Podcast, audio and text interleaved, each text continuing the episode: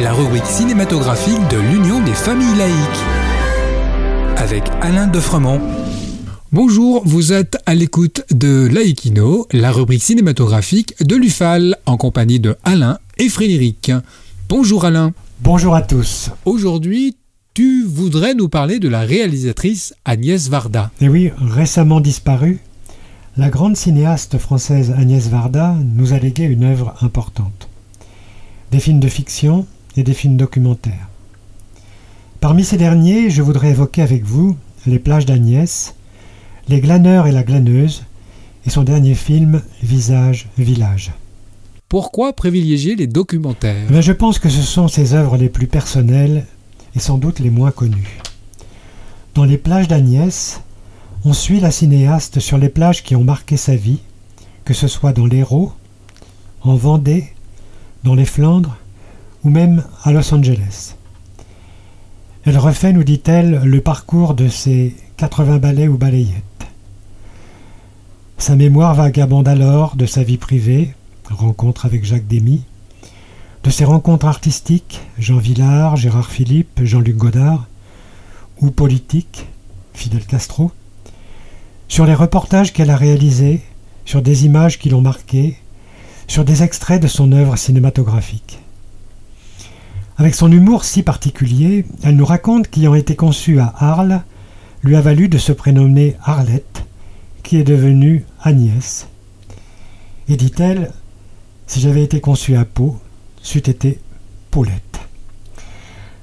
Tout cela donne une douce musique nostalgique qui nous fait découvrir avec pudeur la personnalité de cette femme vraiment extraordinaire. De quoi parlent Les glaneurs et la glaneuse eh C'est un film plus ancien, sorti en l'an 2000, mais qui reste d'une grande modernité.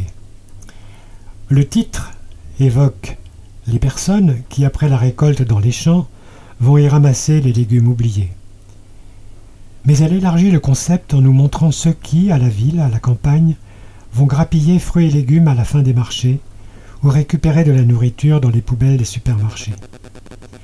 On y voit des hommes et des femmes nous parlant de la législation concernant les pratiques du glanage et du grappillage. Ça n'est jamais dramatique, mais souvent drôle. D'autres encore se livrent à la récupération d'objets dans la rue avant le passage des encombrants, ébauchant ainsi les prémices de l'économie circulaire. On aura compris que la glaneuse n'est autre que la réalisatrice. C'est un documentaire touchant et drôle, plein d'humanité. Et qu'est-ce qui concerne ce troisième film au titre étrange? Visage Village est sorti en 2017. Il est co-réalisé avec le photographe JR. Dans le documentaire, ce dernier possède un camion photographique qui permet d'imprimer immédiatement et en grand format le portrait de personnes rencontrées au hasard de leur visite dans la France rurale. Ils y découvrent des villages fantômes, des usines désaffectées, et vont aller à la rencontre de celles et de ceux qui ont une attache avec ces lieux. Cela donne lieu à des échanges touchants, pleins d'humour, au travers desquels se dessine une France sociale désoubliée. Merci Alain et à bientôt. En attendant de nous retrouver, n'oubliez pas notre émission de balado-diffusion sur laïcidad.ufal.org ainsi que notre site ufal.org.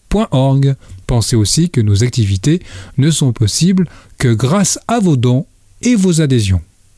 À bientôt! C'était Laïkino, la rubrique cinématographique de l'Union des familles laïques.